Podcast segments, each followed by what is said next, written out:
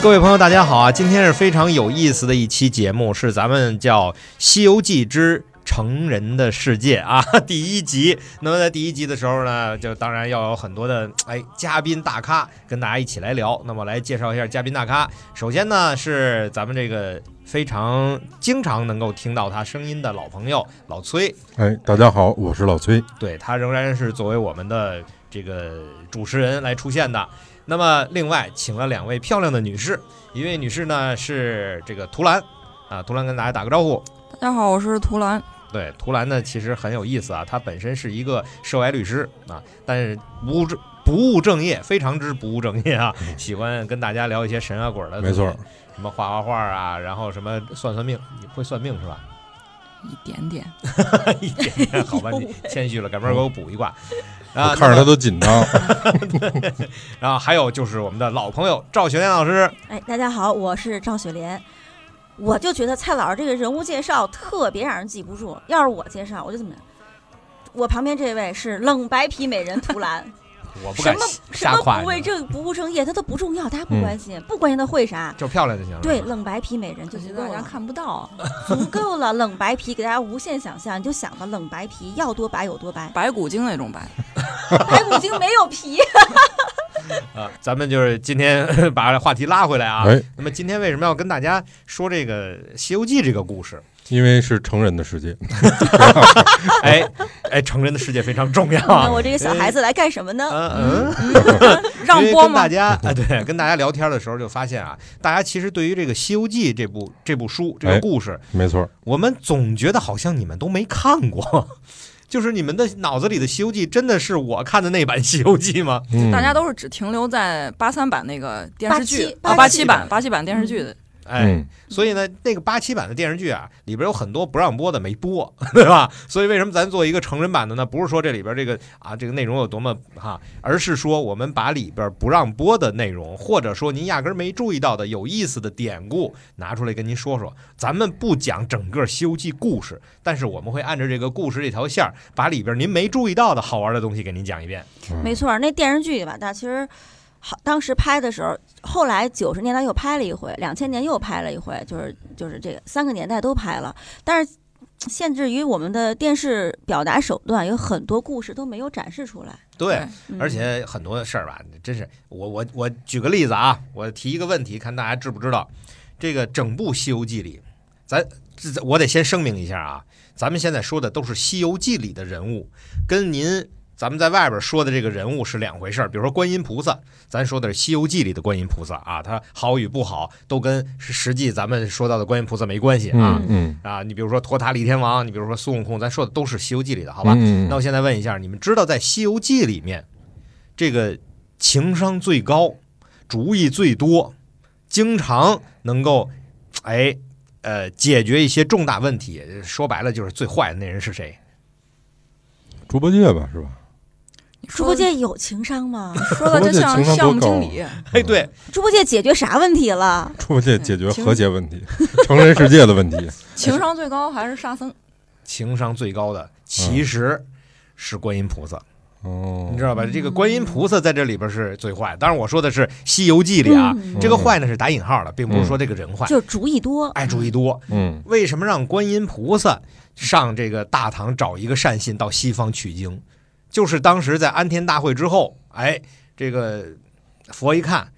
不行啊，咱不都说好了，跟道教那边的咱咱不能上人家那儿抢地盘儿去，对不对？那说好了，说让那边的人主动来取经，取回去不算我去抢地盘儿。那让谁去找这善信呢？四周一看，哎，观音菩萨合适，为什么？观音菩萨本身就是哎，在这边的群众基础比较好，对吧？嗯在大唐这边，二来呢，他坏主意最多，所以跟观音菩萨说说来啊，那个当时其实没有主动叫他来说，哎，各位啊，这个众卿家谁愿意去那边找个善信？然后佛祖眼睛一溜，哎，看一眼观音菩萨，观音菩萨心说：“你不就想叫我吗？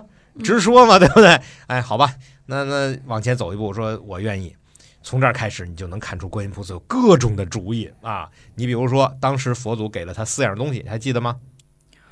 呃，那个紧箍咒啊， 金箍，给了他几样东西什么呢？首先给了他一锡杖，嗯，是吧？就是唐僧拿着我的宝贝袈裟呀，，对，第二个就是袈裟， 对吧？然后这两样东西给了他之后，他干嘛了呢？转身就交给他的这个底下的木吒，木吒也是也是呃托塔李天王的孩子嘛，对吧？嗯，然后你这沉嘛，你拿着吧，就拿着它了。然后接着又掏出一样宝贝啊，这样宝贝了不得了，是三套箍。嗯，哎，孙悟空戴的是哪个箍？金箍紧箍，紧箍咒，对，箍，但实际上还有一套金箍，哦还有一套禁箍，哦是三套箍。然后当时佛祖是这么说的：说呢，我给你这三套箍，见肉生根。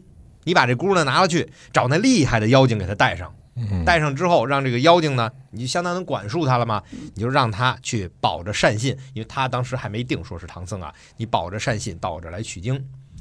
那意思呢，就这三套箍是道具，你都用在妖精身上。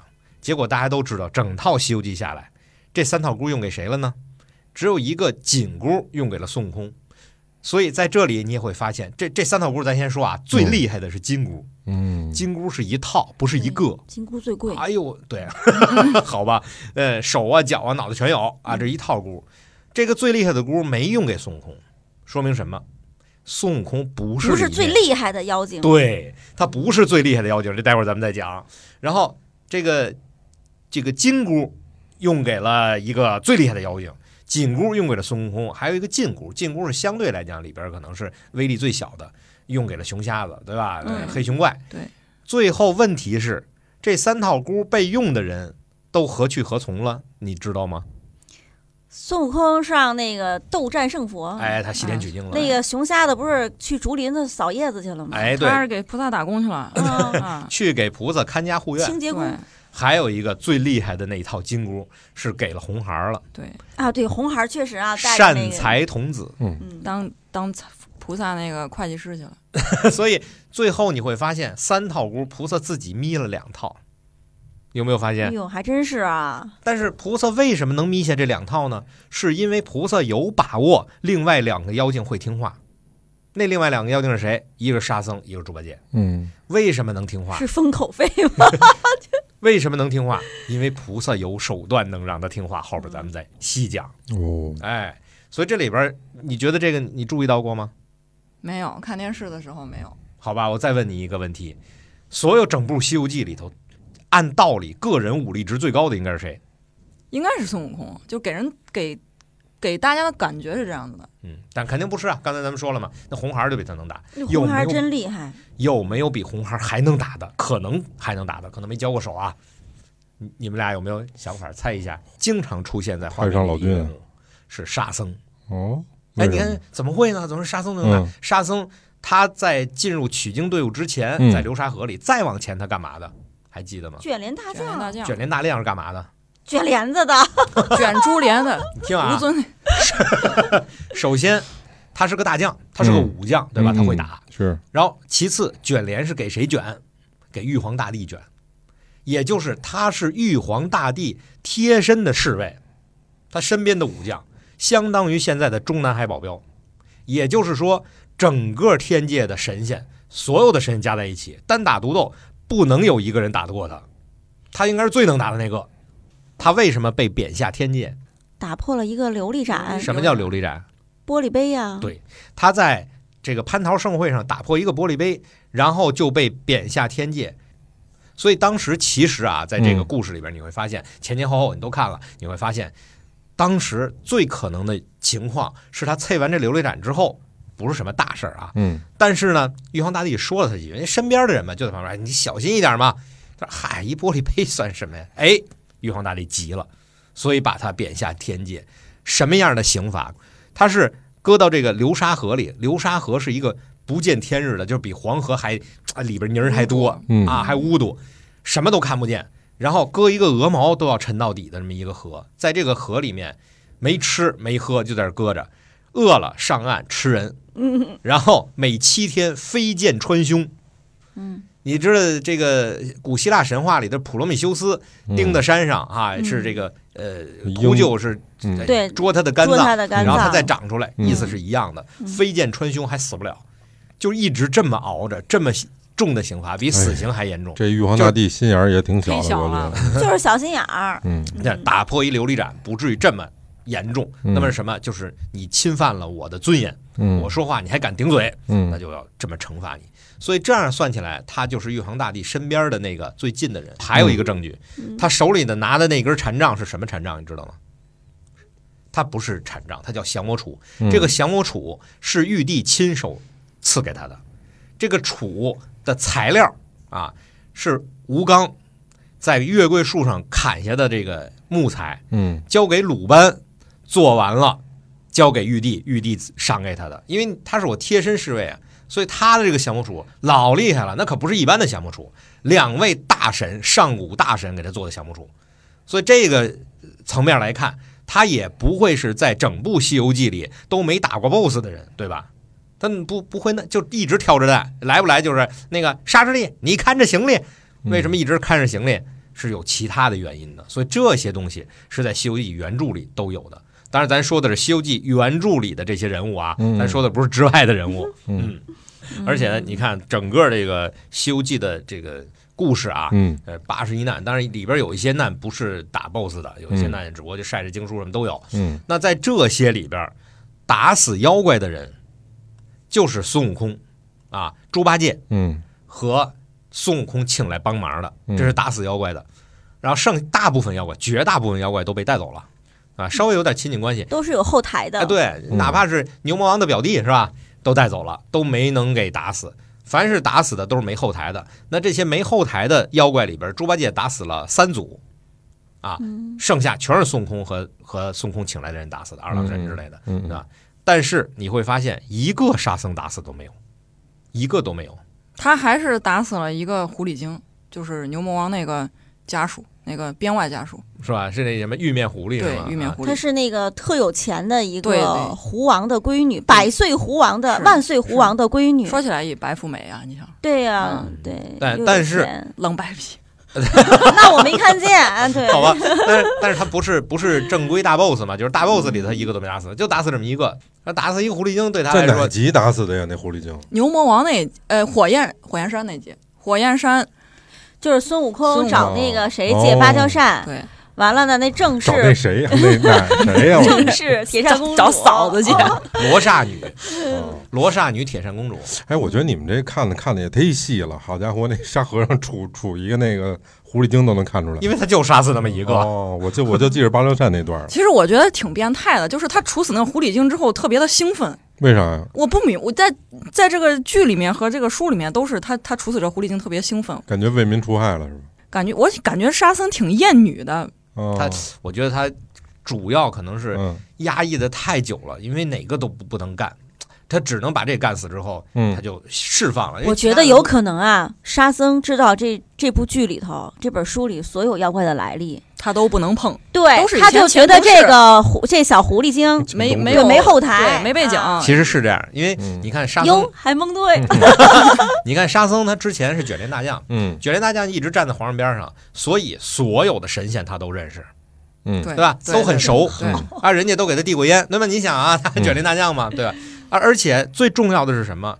是沙僧他有一个私心嗯你看观音菩萨这个又又说回观音菩萨了。嗯，观音菩萨特别牛，他找这几个妖精怎么找呢？嗯嗯沙僧，我知道你有私心，嗯啊，我就跟你说说，你看你在这儿苦吧，如果你不跟道教那边了，你跟我佛教这边了，保着这个唐僧西天取经成功了。嗯我给你封神，你就直接移民，你到我那儿当公务员去，嗯，行不？行？嗯嗯，你也不用伺候那玉皇大帝了，哎，你也不用伺候玉皇大帝了。你沙僧肯定心动吧？嗯但是沙僧，你还记得沙僧挂了九个骷髅在身上吧？对，那九个骷髅在电视剧里头是大珠子代替的，嗯因为九个骷髅太可怕了。那九个骷髅是谁？你知道吗？不知道。那九个骷髅是从他那儿过的前九个取经人的头。嗯，唐啊僧的前世我们甚至可以认为，对，是唐僧的前九世。嗯为什么这么说呢？这个在原文里都有啊，原著里都有，翻译成白话。嗯就当时呢，这个这观音菩萨就说：“哎，你这挂的这骷髅头怎么回事啊？”他说：“啊，是我这不是只能吃过往行人吗？哎，这《西游记》的妖怪都非常凶狠啊，嗯说一句吃过往行人就完了，那可是把人真的是嚼碎了往肚子里咽的那种吃，他是很凶残的一个人。嗯那吃过往行人的时候呢，说我这流沙河。”这个胳根儿鹅毛都沉底，嗯但是呢，也偶尔会碰上吃完了以后，它这头颅还在水上浮着。我就把它当个新鲜玩意儿拿过来收集起来，搁到手里把玩，然后穿成一个珠子，呃，穿成哎，一那个还项真链是金蝉子的前身。那个唐唐僧不落水就不不沉底儿吗？所以呢，对，所以你就发现前九世唐僧都被他吃了。哦，那第十世过去，现在就有一个问题，就是他真的百分之百能到吗？他心里也没底，嗯，因为前九我都吃过九啊，但后边肯定好多妖怪呢，那不定谁吃过几个呢。我忽然想到，沙僧一定是与天地同寿，吃一个唐僧一口唐僧肉就长生不老，他吃了九九个。个，所以这会儿呢，沙僧最牛就，逼的是他 呗，就是所以你就得想他心里怎么想，嗯说我如果要是保他成了，我移民了。嗯半截儿要没成，那我回来我可两边不是人啊。所以我在这一路上，凡是碰见我认识的，我都不能动手，因为还有一种可能性就是没成。我没成回来，那你看我也没在里边发挥主要作用，我有没有可能通过其他途径回到我的公务员体系，接着当我的公务员呢？那大家还都是朋友啊，所嗯以谁都不敢打。那沙僧哦，这最新多的说最多的一句话是吧？嗯，这新大路师兄，师傅让妖怪抓走了。二师兄，师傅说的对呀、嗯这就是沙僧在里边的这个角色，就是不管他是不是里边最能打的，他至少不应该是谁都不能打的，他应该是一个比较厉害的角色吧？哎，对，这就我们小时候看的时候也想过啊，这沙僧要是只会挑担儿，还用他吗？对啊，吧？找华山上找一个挑夫，不比他会挑。最主要的是经常走到一个毫无人烟的一个一个山上，碰上妖怪了，嗯然后去打妖怪的时候，哎，二师兄说：“沙师弟，看着行李。”大师兄也说：“沙师弟，看着行李。”那还用看吗？你一共挑了多少东西？ 但是那沙僧要是最厉害，每次没没打过的，比如孙悟空没打过，去找人家，不都给他们几个捆起来了，塞山洞里面？就捆起来三山洞里头，他反正我也死不了。对，那我他也没吃了危险九个唐僧，他长生不老。不是，呃长生不老，只是保证你寿命长，但是嗯不是让你不生病或者刀枪不入，他只那是他保也死不了。对你不就是然以吃他唐的僧肉就能没耐嗯用了。嗯只以他的能耐，只要是没到生命危险的时候，他就不会动手。就是你把唐僧煮了，他也不会动手，因为他这这难也不是他的，嗯，对吧？也不是他发难的，所以这个才是他心里真正想的。哦，那这个他就有一回，好像是在哪儿那个都被抓起来了，然后那个白龙马还变成了一个啊，女的，拿着一一对儿宝剑，好像和沙僧一块儿，沙僧还就是显示了一些武力值。嗯对，但是也 没有真正也说，让人给歇过去了，我记得。但是黄袍怪那回吧，嗯，嗯其实沙僧他在队伍里面，他我觉得沙僧是一个情商很高的人，他是一直在粘合这个队伍的。就是虽然他不动手，但是他是希望取经这个事儿能成，所以嗯不管是。唐僧赶赶走孙悟空，还是说猪八戒说咱们要散伙？但是每次沙僧都是劝和不劝分的。嗯，但我觉得沙僧这个人心理素质很强大，你要是我都憋死了，来妖怪，这我认识啊，这 这我认识，都认识我还不能说，我不能说，嗯如果这沙僧那么厉害，你想他给他捆起来了，他还说我我忍忍忍，等会儿了，然后只那要哦我记得只要子没捅我，你我想就先不那什么。所有的这些神仙，那嗯，除非拿捆仙绳捆是吧？嗯，你要是普通的绳子捆，哪个能捆得住？哎，就沙僧能捆得住，怎么捆怎么是。 我今儿这个今儿这个说法还是挺颠覆这个大家对沙僧的印象的哈，哎，我跟你说啊，颠覆的人多了，是吧？这里边还有一卧底呢。合着这沙僧是一怂年坏，好像这个整部故事里有一个巨大的卧底，哦，你知道是谁吗是？那白龙马吗？不是，不是取经队伍里的卧底，哦哦啊哦，是在这个天庭里边有一个佛教的卧底， 太白金星，怎么可能？太太上老君，你想的太高了。 这个卧底说出来呢，可能大家还不一定信，但是这里边有一些情节，你可能能看出来哦，是托塔李天王。哦，对对李对对靖，托塔李天王，哎，我我提几个细节，你自己想想啊。对，他托塔李天王带着哪吒，他的三太子。嗯去打孙悟空，当时这个天罗地网嘛，对不对？嗯大闹天宫那集，嗯，他去了两次，嗯，他动手了吗？没有，他就那个他在动画片里动手了，呃这天兵天将，咚咚咚咚咚咚咚，先那个从声势上，嗯他自己没动手，他是让哪吒去，哪吒挨了揍，他哎打不过走吧，嗯，就回去了，对吧？他没动手，为什么他不动手啊？对吧？这是第一，就是说他压根儿就没想把孙悟空抓他着他。 手里拿着塔呢，动不了啊，他那好个塔就是佛教的对，塔就说这塔，这是什么塔？嗯，十三层佛塔。哦对，浮你屠说啊你一，个道教的人，你为什么要拿佛塔呢？嗯，对吧为什么呀嗯，好，第三个就是第三个问题啊，嗯，最厉害的妖怪是谁？刚才咱说了，嗯红孩儿对吗？嗯，嗯，红孩儿厉害到什么程度？他那三味真火还跟哎那个三味真火不太一样。嗯嗯要是老说啊他是谁谁私生子，这再说啊这咱再说。当时观音菩萨都打不过他，观音菩萨把海水拿过来都打不过他，刀多着他，刀哪儿来的？三十六把头，哎，哪儿刀哪儿来的？刀哪儿来的？是二郎神的刀吗？不是托塔李天王李靖的刀哦，李靖的刀，是观音菩萨到他那儿借的天罡刀，回来以后把这个变成连座嘛，嗯，然后这个呃红孩儿往上一坐，咔一下，这块儿其实是相当残忍的啊，在原著里、嗯是把他所有的肉全都刺穿了，嗯，然后手脚全钉墙上，怎么动都动不了。在这种情况下套的这个金箍，金箍，哎呦，还是一小孩儿就把他定，所以这真是不能拍啊。他只是呈现了一个小孩的像，啊，是那是个老妖怪，你不管他是呈现什么像，他至少是牛魔王的孩子，管对孙悟空那倒要是叫声叔叔的，对不对？嗯那倒是。对，那在辈分上他就是个小孩儿，就就这么残忍的把他控制住，然后把他整个。当时这个红孩儿心里都怎么想？原著里也有嗯说，心说说你这个观音菩萨，你不就是使了个阴谋诡计？嗯你单打独斗，你打得过我吗？你把我放开，咱再打一次。不，那谁观音菩萨说：“我疯了， 对吧？我都好不容易给你逮着，给你放了，直接套上箍就带走了。嗯所以这个也是托塔李天王帮的忙，他一直在帮佛教在做这个幕后的一些事情。他是一直在推进这个西游项目的。对，所以他是在道教里边的一个卧底，而且卧底的非常深。是对，而且托塔李天王这个人，从人性上来讲也是非常狠的一个人。你想啊，你有一个孩子，不管他犯了多大的错儿，啊，最后死了，但是魂魄还在。这个时候，有人说我能把你的孩子还魂，啊，用个藕节儿哈，做做个身子，我能让他活过来，你答应吗？不答应。是谁能能说我自己狠心的到对呀，这种能狠程心到度这种地步？这跟你看那个哪吒的那个剧里边的那个李靖的形象是完全不一样的，嗯，对吧？他就为了自己的地位、名誉，名誉，亲生的孩子不要了，死了能回来不要，其实这也是很违反人性的啊这。是非常违反人性的。他们已经不是人了呀，他们是神仙。李靖那会儿可是就是钱塘关的一个将军而已，对，所以他那会儿如果就能做出这种事儿来，他其实很狠的一个人。嗯，所以他作为一个卧底，无间道啊， 其实还是挺合适的，挺挺挺称职的，应该这么说你。说他图什么呢？升官发财升啊，官名嗯声名声。嗯 他还用升官，名他声还图 哎，我觉得你这名声这角度挺厉害的，你聊聊为什么是名声啊？你想，他当时就是一你个让人家聊好聊吧，人家说的名声。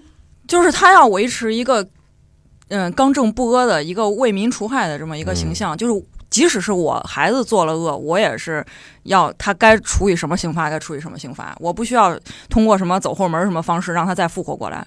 我不要这个，像不像那个阿斗他爸转世？像不那像他还是人，假假的摔一下，好像也摔得不轻。你看阿斗后来那状态，阿斗，其卸实了才环聪了明那种。不是阿斗，其实才聪明呢。嗯要不是因为乐不思蜀，他早死了对，跑题就坡了下驴， 跑题了，跑题啊！了。跑题 了，他们说到三国去了。差不多，差不多， 差不多。所以整个《西游记》里边，就像这样的人物啊有很多。你看猪八戒，咱刚才说了这么多了，是吧？说的猪八嗯戒，猪八戒也是个了不起的人物，嗯天蓬元帅。嗯，首先来讲，他是个领兵打仗的元帅，嗯，这么大一个人物，说说被贬是因为什么？调戏调戏嫦嫦娥，呀，你知道怎么调戏的吗？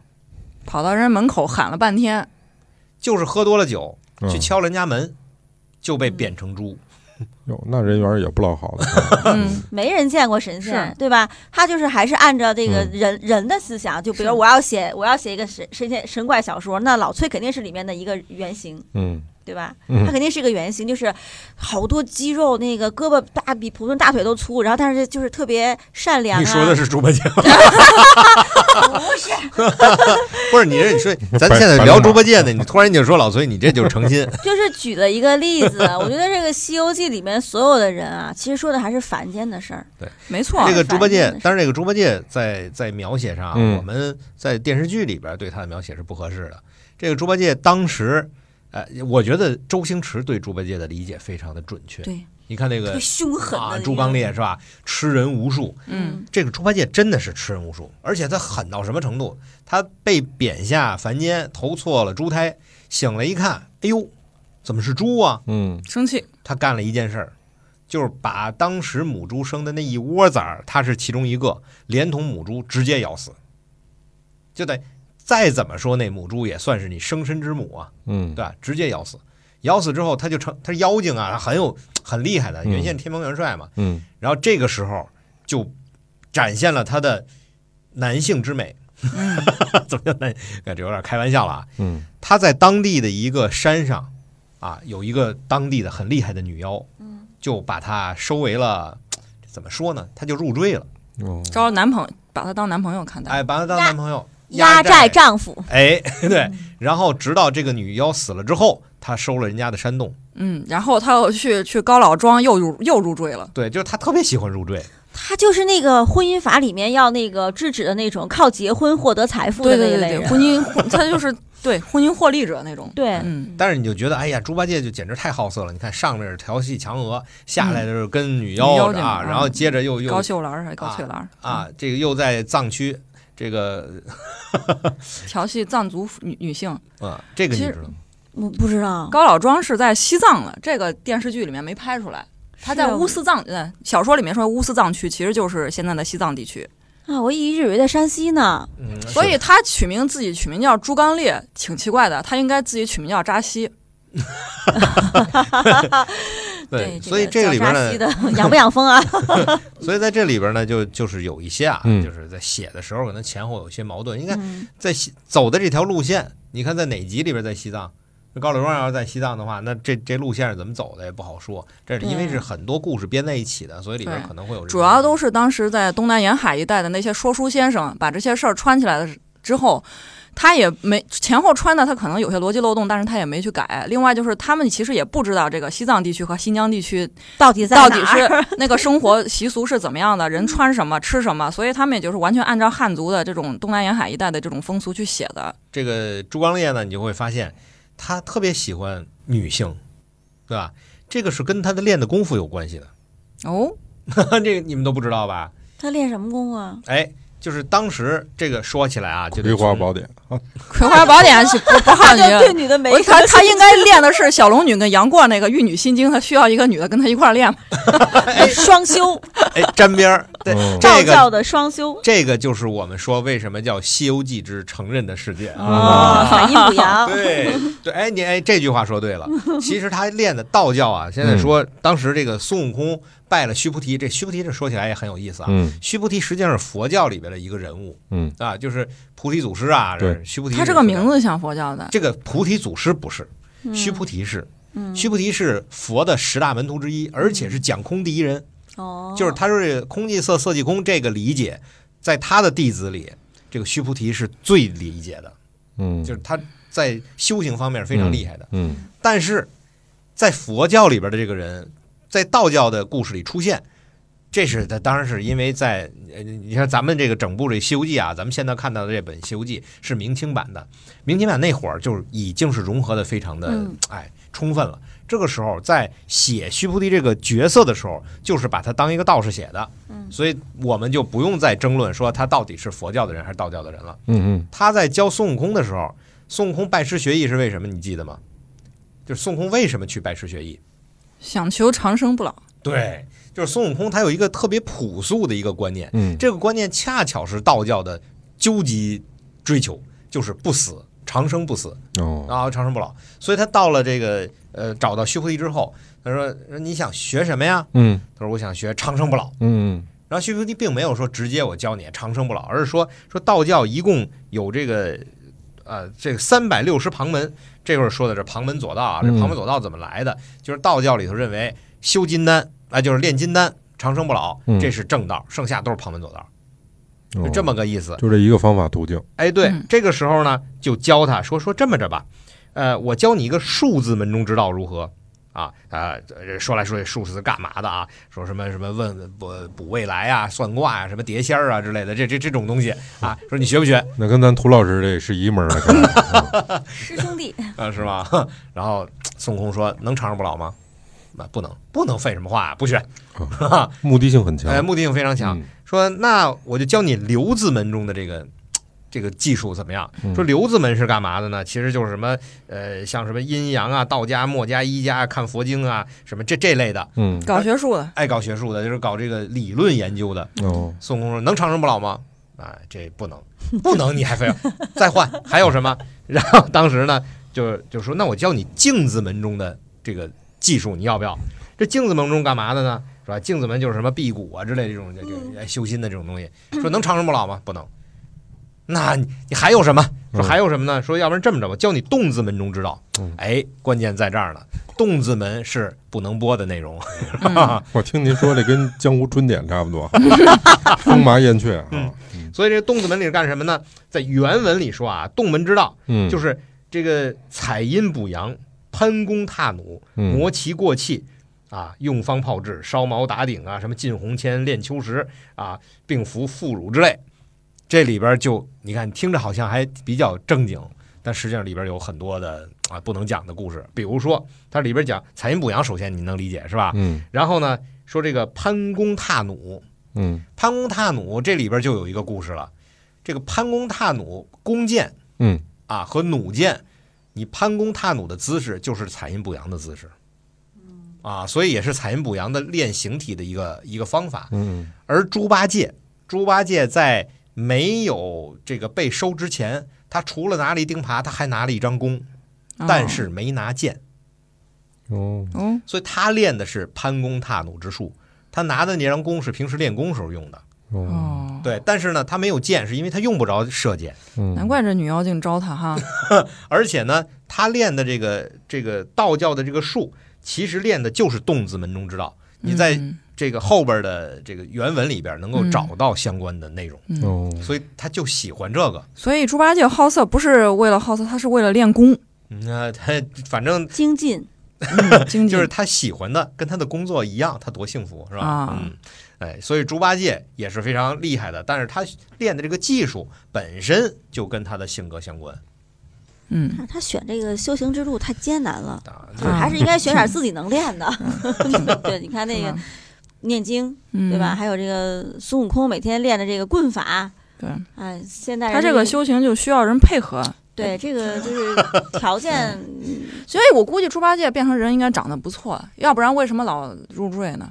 入对赘的一般都嗯所以长那相个很好嗯周星驰的那个《西游记》是对的，是对一个很英俊的一个他至少他化成人形是冷个白皮的冷后白生皮对不？ 周星驰那版《西游记》里边，他化成人形的那个冷白皮，是他想表现的是猪八戒想变成那样，嗯，但是他平时并不是那样。也也有可能是说，猪八戒非常生气，是因为他没变成猪之前是 那样。啊，是个美男子嗯。是个对美，男他子是天庭一天蓬元帅啊，一般人玉皇大帝想选个天兵天将的，肯定是选那 容貌对端呀正的，肯定得好他看，肯定长得好嗯。有对褶儿的肯定不成。我觉得这个地方以后我们可以进一个广告，就是嗯那个换头饰化妆术。啊，嗯 对，是 这所所以玉皇大帝把他贬成猪是有点羞辱性在里面，伤害性不大，侮辱性极强。嗯对，所以他变成猪之后呢，你你看他带的这个技术还在，然后他记忆还在，嗯所以他其实还是有傲骨在里面的。就嗯猪八戒本身是还有傲骨在里边的，而且猪八戒特别逗在哪儿呢？就是他也贪功，就是如果真的走到头了，说的都封了神了，那我也得有功劳。嗯所以猪八戒在这一路上，他打死过三组 BOSS 嘛，不是？嗯，一个蝎子精，然后一个呢就是那一大堆什么树啊、花儿之类的那个 草木精是吧？嗯然后还打死过一个豹子精，嗯这打死这三个，尤其你比如蝎子精那一集，嗯，他就是一看，哎，是个蝎女的首 先是个漂亮女人，这不说啊，然后最重要的是蝎子精没后台，啊，那在这个时候他就跟这个呃孙悟空他说，哎，大师兄，我跟你去打蝎子精哎，然后而且猪马八戒上回头，猪八戒每次他去打妖精之前，他都要报一下家门。他说：“我乃天上天蓬元帅，是啊吧？”其实他这会儿早不是天蓬元啊帅了。对对好多人以为这个猪八戒他名字就叫天蓬元帅，天蓬元帅就是猪八戒，不是的，天蓬元帅是一个官职。他是这样的，你看啊，孙悟空是叫地煞七十二变，嗯是嗯七十二般变化。对，他是天罡三十六变，是三十六般变化。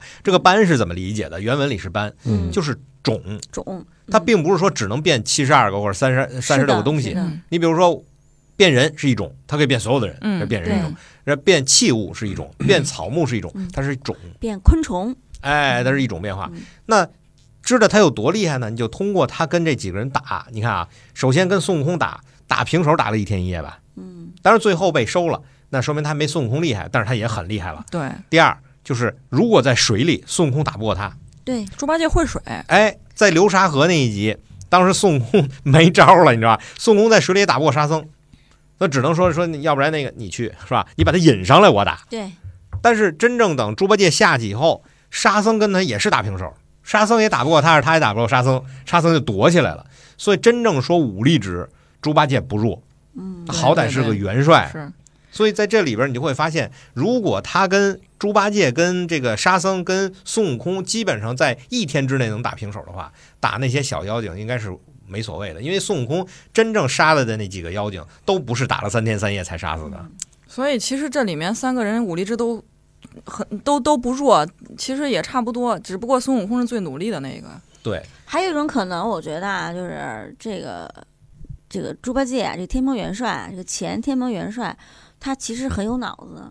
如果孙悟空一来就被他他就被打败了，那显示不出来这个天庭的威力，他必定还是有一个天天庭的背景，我得那个就表现出来。还也有可能他跟孙悟空商量好的，我们俩多打一会儿。那 没有，他每次都是一看没背景就抢，跟孙悟空抢。嗯所以你看打蝎子精的时候也是，也是抢上去先把人弄死算了。而且在这个整个取经的路上，就是意志坚定这件事情，其实只有唐僧是意志坚定的。没有，只有沙僧是意志坚定的。唐僧多次表现出来畏难情绪，但是唐僧这种畏难情绪，他是作为一个凡人，对这种妖怪、这种害怕，对这种就是道路艰险的这种这种害怕，这个正常。但是沙僧的意志是最坚定的，每一次。那个有谁说出我们想要要不要散伙，要不要退啊？都是沙僧出来说点儿好听的话，让大家继续的。啊，就折过去的。但是呢，你会发现在这个整个书里边啊，这书里边很有意思，就是孙悟空，你觉得他意志很坚定吗？他确实也劝过唐僧说啊，这都不是什么事儿啊，接着往前走。但是你比如说在蝎子精那一集，说把这把这个唐僧给抓了，抓了以后，孙悟空就变一小蜜蜂进去跟着看看什么情况。这个时候呢，这蝎子精她是变了个漂亮的女人，就跟唐僧聊天儿。聊天的时候呢，就哎，就是我就是想跟你哈，怎么怎么样，对吧？我就看上你了。这会儿唐僧就没有言辞拒绝，说就不行，我得西天取经。不是，他是跟人家对付，你有上句儿，我有下句儿，在那儿对付。这个对付是怎么回事呢？在原著里头讲，说唐僧心里讲，上一回啊，对说上一回博士他也不是说书的哈，嗯就上一回呢，好歹女儿国里边那是真人，那是个人，还讲道理嗯。这回是个妖怪，他真把我吃了，我这任务完不成了。所以呢，我得先保命，所以就跟人对付。所以就是说呀，唐僧他其实就是个跟我们一样的凡人，他并没有这个时候表现出来多么这种呃高尚的品格来跟来跟蝎子精说点儿这种这种大道理，并没有，他是先以保命为主，就是跟普通人一样，我先我先把这个最难的这个最最可怕的这事儿先对付过去，对，然后孙悟空呢，听着听着，孙悟空就有点害怕，为什么呢？孙悟空心说：“你要从了，我们还上什么西天呀？散伙就完了呗。”所以孙悟空就赶紧现了原形，就跟谢精打了一架，当然没打过啊，就败下阵来去找这个猪八戒商量。当时俩人可有意思了，你知道吧？因为当时是什么呢？是晚上打的这一架，嗯回来天就黑了。嗯孙悟空就跟猪八戒说：“说怎么回事？怎么回事？”猪八戒说：“那师傅从了吗？”说师傅，反正我师傅当时还没从。师傅都洗白白了，已经 说那怎么办呀？说这样吧，咱今儿晚上晾一夜，反正你看你也打败了，对吧？咱们得休息一下，明天再去打。明天去之前呢，你再进去探探。这是猪八戒说啊，你再进去探探，说如果师傅从了，咱们就散伙回家，嗯就回高老庄了、嗯啊。说要师傅没从，咱们把他救出来，上西天取经。所以这会儿就是说明，包括猪八戒跟这个孙悟空在内，其实两个人都对唐僧是没有百分之百的信心的。嗯，所以第二天早晨，这孙悟空变了一小蜜蜂飞进以后，找着唐僧一看，哎，捆得跟粽子似的，在廊下，就在这走廊里，嗯说就明没怂，哎，还就过去就问说：“师傅，从了吗？” 就是他不确定师傅从没从，你知道吧？他还得再确认一下，师傅你从了吗？这是个从真来是个猴儿，他真的是对人一点儿都不了 解，对，从来从来还能绑上粽子 吗？然后这个师傅呢就特哎别逗，师傅说：“哎呀呀，你可来救我了，赶紧救我！”说我没从，然后光说没从还不行，得解释一下，我确实没从，到什么程度呢？我连床边儿都没站。 原著里就是嘛，是吧对对，原著里就是我可连床边儿都没站，我真没从，你赶紧救我，咱们上西天取经。所以在这个整个的故事里边，就一直都在嗯，唐僧到底从还是不从，从还是不从？你看这里边整个故事里边，就女妖精看上唐僧，不是为了吃他肉的，不计其数。嗯，对 吧？啊就是连人带妖，他一直在从与不从之间来回游走。啊，猪八戒一直都说你不从我从啊， 对吧？啊，然后这他就说，哎呀，我从还是不从啊？哎，都是一直在这个之间游走。所以整个故事在原著里，因为这个原著是从民间来的，民间就是哎说个评书啊什么的，他得让你高兴啊，让你喜欢啊，所以都是那种好多都是不让播的东西。但我觉得唐僧这个就是从还是不从这个，其实也很正常。嗯他作为就是他他出家了，嗯出家了并不代表他已经成佛了，嗯，就是嗯就是佛也是普通人对来的，他是怕在死很这正也常，这也是嗯在一个、一个修行的过程，对就好像很多人说啊，你那个皈依了，你是居士了，我是居士了，并不代表我已经是一个完美的人了。对对，对就是对因为我认为我知道我很多不完美，我才会有师傅，才要去修对行对。你才发现，就是唐僧是很厉害的，他在不断的和自己的一些，人性的弱点做斗争，没错儿，就是他最后还是他的这个往西天取经的这个信念还是战胜了的。嗯，当然呢，这里边就得说一件事儿，就是《西游记》版的唐僧嗯，和真正的玄奘是完全俩人。那当然了，所以你千万别混同，包括他的性格呀，包括他表现出来的内心啊，都是完全俩人。嗯，真正的玄奘到西天去取经的这个玄奘，大唐西域哎，真的是一个特别伟大的和尚。他伟大之处在哪儿？对，一个是他本身这个他足够坚定，不然这么长的路长啊，途这跋么涉哎嗯这么多的磨难，他回不来啊，真的是很难。第二个呢，就是他是目前所有的宗教里面留下的文字文献最多的嗯，而且他翻译的经书是到目前为止公认的翻译的最贴近原文的经书。嗯，所以咱们在讲整个《西游记》的时候，你就记得啊，咱说的是《西游说的记》是这个西游记故事， 对这个唐僧不是当这个这真正这个玄奘两回事儿。所以当我们说说唐僧的身世，哎，后边咱们会说了，有意思极了。说为什么后来观音菩萨选了他？观音菩萨也牛着呢，也坏着呢。他不是说随便选一个和尚，说这和尚好，这有慧根，不是。因为前面那几个全死了，为什么都死了？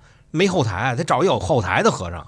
这个和尚厉害，对吧？他外公是当今丞相，嗯他为什么当玉帝啊？对 吧？玉帝哥哥，对他为什么当玉帝？皇上为什么能认他当弟弟？家里有权势，官三代，对他父亲省长、呃嗯，他爸是状元，嗯，下去当的省长嘛，陈光蕊状元，哎对对对。嗯，然后这个，所以他本身他就是一个官二代、嗯官三、官二代、官三代都行啊，嗯因为上面两代全是官儿，官后代，哎，所以他找他去，本身，哎，就是说明他有背景。第二，时机选的好，当时这个观音菩萨到了这个首都啊，赶上的第一个大事儿就当时的法会。嗯，这法会是干嘛使的呢？是念经超度那些当时唐王妄杀的那些人的鬼魂。那他后庭闹鬼嘛嗯，哎呀，闹的，那那当时唐王下了地狱呢乌，泱乌泱的， 对，下了地狱还走了一圈儿，好嗯死了好几天回来的。然后这里边还有一大堂故事，包括嗯现在门神上面为什么是尉迟恭跟秦琼，这都是有故事在里边的。嗯对，这以后咱们可以慢慢讲。他就在这个时候，然后在唐王最害怕的时候，找一个能帮他解决这件事情的。他跟唐王说：“你现在找这些和尚念经没有用，对吧？你那些念经都是给人看的，不是给鬼看的。对，你要是想真正普度众生，你得我这边的佛法才行啊。所以你得派一个这个牛的善信啊，你过去取经。那你就是想啊，皇上派他去取经，和他自己是善信去取经是两回事儿啊。你要是皇上派人去取经，你道教在人间至少不能拦着吧？嗯。所以他这对哎，观音菩萨其实是非常智慧的。嗯，但是我们这讲的都是《西游记》里的这个这个发生的这个故事、啊，对对对是另《西游记国》 这是单独的对对，套单体一个系宇，宙，对，嗯跟咱们现在这个佛教里边的对呃观音和和这玄个奘大师对嗯因为是啊其实两那回个事嗯儿两玄回事儿奘去西安，他头一回是没有没有渡牒、没有护照、没有签证，自己嗯去的。对对对，所以一定啊，注意啊，这是佛教的朋友们跟道教的朋友们都不不要喷我，我讲的是故 事，咱他讲的你是就故红哦事，了，好吧？所以我觉得这个《西游记》这个小说，好精彩就在于它是建立在一个有一定真实的历史背景和真实历史事件上，它嗯编我虚构忽然出来这个宇 我宙。忽然觉得啊这个有点像那个《楚门的世界》，就是除了唐僧之外，所有人都都知道前头、结尾和中间的过程，就是在看着他，从俯瞰他。哦，他马上要遇到黑熊精那了，这个楚他门要丢丢袈裟了，他要经书掉河里了。像嗯不如果像如果有楚楚门门，的我世觉界得这个楚门不是唐僧，是是孙悟空。而而且《西游记》主角其实。至少我们现在看这个版本的《西游记》的主角是孙悟空，虽然嗯在一开始他前身的故事主要是什么三藏呃取经记之类的，就是他最早的民间的故事是以唐僧为主角的，嗯，但是是后来就是民间又安了别的故事，就是这个呃有这个猴一个猴子保护唐僧去取经，这故事编编着编着就发现大家更喜欢的是孙悟空这个人，对，就是唐僧从一线掉下来了，然后孙哦就悟空在反抗嘛，有对立才有精彩。哎，然后孙悟空就变成了主角，就是为什么唐僧的故事在。后来的版本里面越来越少了，以以至于少到他连出身都没有，最后没办法加了一个附录加上去。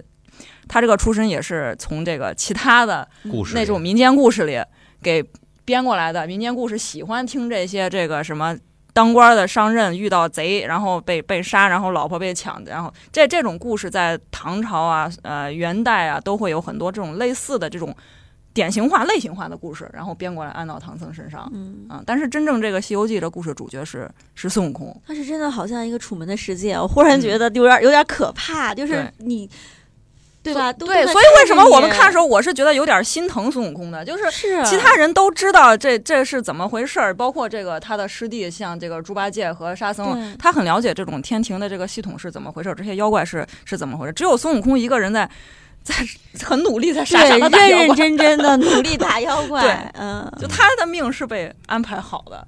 真的哎，所以为什么你看现在有很多的作品，包括歌曲啊，然后包括影视作品，就把这个孙悟空描绘成一个悲情人物，嗯，就是这个原因悲剧英雄，对，因为整套《西游记》里头，只有他很努力，对。但是特别惨。就包括为什么一开始大家觉得他很厉害啊，天兵天将都打不过他，但是后来为什么他在西游整个过程当中，这跟这个妖怪打平手，跟被那个妖怪差点打死，其实就是以之前大家也都没特别把你当回事儿的啊，不是说打不过你，只是我们不认为你是个什么你角说色，你说那个神仙会不会他在天上每天看他们走到哪儿，就像个游戏一会样，然后还要下赌注，赌他们今天 我觉得这个《西游记》，不管它原著原著的那些作者们是什么个想法，但是这个故事它是完全具备把它。呃，这个修改成一个像《权力的游戏》就《冰与火之歌》的是那样啊一个非常权谋型的小说，所以在很多的这个所谓的西学家来看啊，来说，就是他是在当时佛教跟道教的一场较量，而佛教跟道教的较量里面，这四个人就是棋子儿，而嗯这四个棋子儿里边的变数是孙悟空，剩下那三个就是没什么变数，是吧？孙悟空的变数是最大的，没有孙悟空可能就没成功，有了孙悟空也许就成功了。那嗯之前也会有类似的人出现，你比如说六耳猕猕猴，嗯说是不是之前也曾经是一个取经队伍的一员，或者说他是未来的取经队伍的一个备份？嗯说这个孙悟空没成，他在上，都有这种说法，也是这个原因，就是他们才是这个变数，就是没有后台，然后也不知道谁有后台的人才是变 数。所以它就跟《黑客帝国》里面那个尼奥一样，对， 嗯，哎，总之吧，我觉得今天一聊完这《西游记》啊，就感觉没看过《西游记》似的，就、嗯就是完全就是一个新的一个小说，新的 新的一个世界。其实我对《西游记》印象特别深，因为那个一我记得特别清楚，就是《西游记》第一次演，正好是过年的时候，八七年也是个兔年，然后春节联欢晚会播完了之后，然后播了《西游记》。给我看的高兴的，我从我们家床上掉下来，把下巴还磕透了，然后磕了老大个疤。对，一直留到现在。嗯，但是没想到就是给我打下这么深刻烙印的一个一个著名的小说，今天又发现了一个新的世界，嗯，我觉得还挺好玩的。以后对我们多请蔡老师啊，给嗯我们讲一讲歪说《西游记》对其实不能说叫歪说《西游记》，我们会根据《西游记》的原著。在里面找些一些大家可能没太注意的线索，嗯或者是以前大家就没有看到的内容，来给大家细细的讲一遍。嗯而且呢，呃，因为我们有准备嘛， 所以我们也可以把一些可能引经据典的这些典故都给大家查到，跟大家来嗯详详细细 说一下。对，我就想知道，我下一集就想知道托塔李天王的塔谁给 他的？好，没就问是题。涉及到那个中国古代这种道家的神仙体系了。老嗯崔有什么想知道的吗？但因为我之前挺喜欢《西游记》，我看的，包括我听的是用那个佛教的方法去解释整个《西游记》它没有更多的人背后的这些权谋的描述，它就是用佛经的一些道义的方法去解释，比如说什么心猿意马呀，解释这每一个人他的性格在佛佛教里面的反应是什么。嗯？对我听过一个那个系列的版本，所以今儿的这个系列还确实让我大吃一惊。嗯，这是一种解读。嗯就像我说的，我不相信那些《西游记》那些作者们他们在写的时候是布布了这么大一个局，一个这么阴谋，是这么大一个阴谋，对不是的，但是只有是有后人可以这么解读。有的时候去这么解读的话，它有意思点也在于这儿，对就就好像咱们那个曾经有一个典故，就是说很多的这个小学生嘛，写那个中心思想嘛，嗯，写出来之后有一标准答案，那作者还活着呢，说我操，我我都不知道是这对样，我我们家窗帘就是蓝色的。对过度解读，对对但是它有意思就在这儿。对对，然后还有就是，其实这个原著的《西游记》其实看的人挺少的，因为它毕嗯竟是一个不是那么白话文的这么一个东西。嗯，但是如果假如大家有就是有机会去看看，还挺好玩儿，而且你能看到好多跟现在生活就是我们普通人生活都特别一样的地儿。比如对我就我记得不是很清楚啊，反嗯正书里面就讲，当时那个孙悟空嗯从那个石头里蹦出来之后，不变成一个小猴吗？嗯，然后他跟很多小猴子一起玩儿，他们玩儿什么？玩儿耍 子儿，嗯就玩儿耍子儿，就是跟现在人也玩儿，嗯就玩儿很多玩儿七七八种游戏吧，就跟嗯现在人一样。嗯，嗯，是，就包括谢子英这个门都被打破了，然后叫小的们给我烧水，我洗把脸，化化妆。 对对鱼圈女人们都一样啊，是吧？都迫在眉睫了，眉火烧眉毛了，先洗把脸，化化妆。嗯对，那我们就特别期待我们下一集啊！我哎要听答案啊！托塔李天王的塔是谁给他的？嗯，对，那我们就期待下期再见喽，好的，哎啊好，拜拜。拜拜。拜拜。